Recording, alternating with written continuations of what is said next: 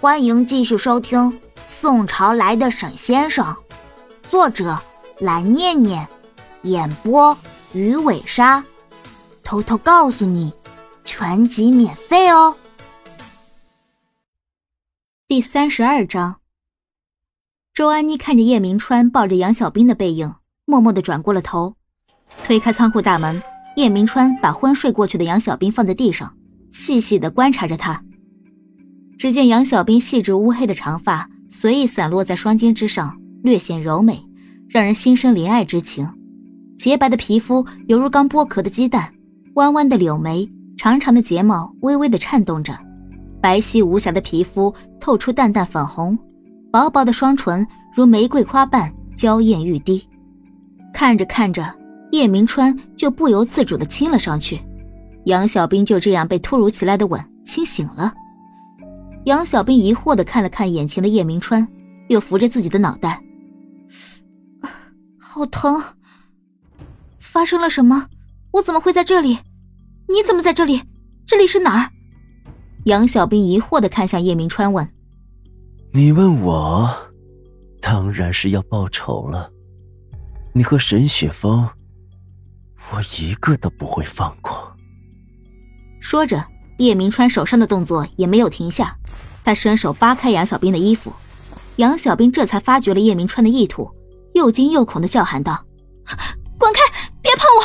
离我远点！雪峰知道了，一定不会放过你的。”虽然嘴上十分强硬，但从杨小兵微微发抖的身体可以看出，此刻他真的非常害怕。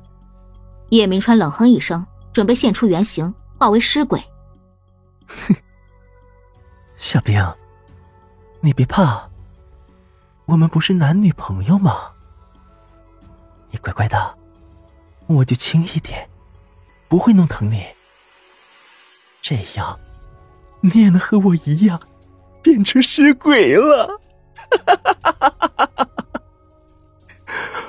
我要让沈雪峰看到你这副样子，我要让他生不如死。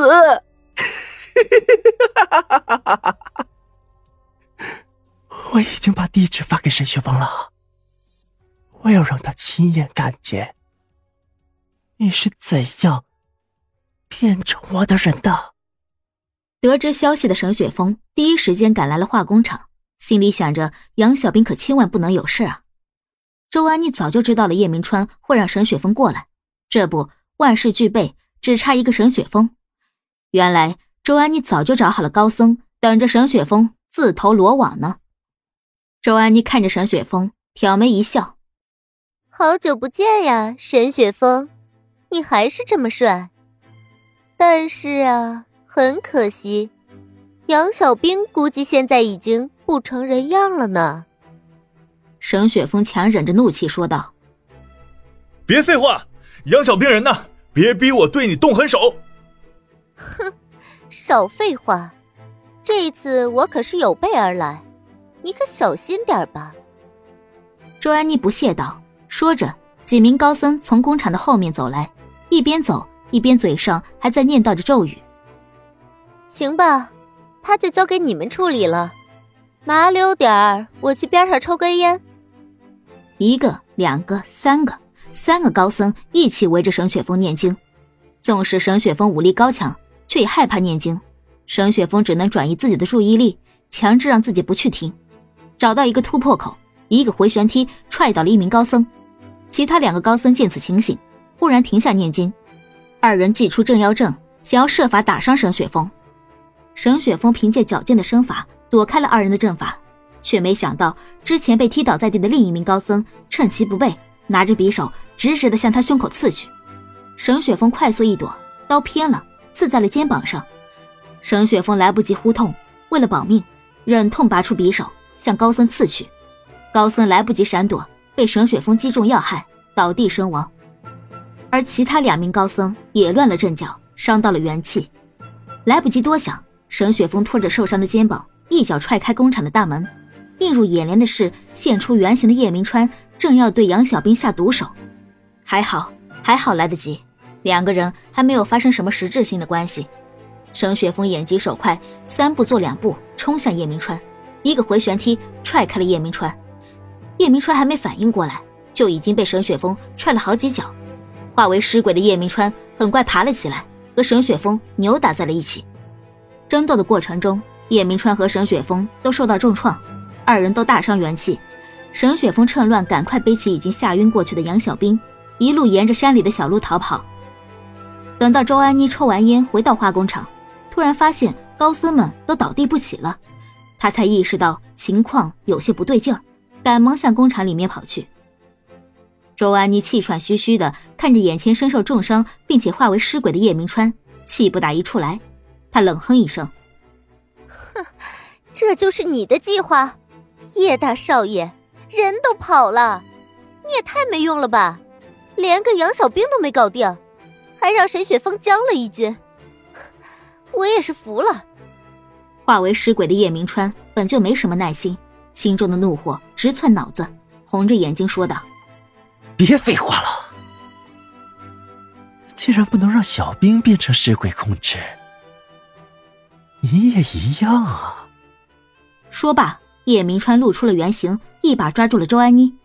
他堵住了周安妮聒噪的嘴巴，直接霸王硬上弓了。这下，周安妮也变成了尸鬼，这对叶明川来说也不亏，他可以彻底控制这个周安妮了。沿着小路一路逃跑的沈雪峰，在一处河边停了下来。他先自己简单的处理了伤口，然后又打了点水，想要叫醒杨小兵。小兵，小兵！沈雪峰轻柔的叫道。杨小兵惊恐的睁开双眼：“不要，不要，救命！”沈雪峰马上抱住浑身颤抖的杨小兵，抚摸着他的背：“小兵别怕，是我，是雪峰，我带你逃出来了，别怕，我在呢。”一边说。沈雪峰一边轻轻的拍打着杨小兵的背，试图让他冷静下来。缓了一会儿的杨小兵定定的看着沈雪峰，哭出声来：“雪峰，吓死我了！我还以为再也见不到你了，还好你来了。雪峰，我好害怕。”啊！沈雪峰轻声呼痛，柔声安慰道：“小兵别怕，我在你身边。”我会保护你的。啊，雪峰，你的肩膀，你的肩膀怎么了？听到沈雪峰的痛呼，杨小兵关切的问：“小兵，我没事，你没事我就没事，你是最重要的。”本集播讲完毕，记得点个订阅哦。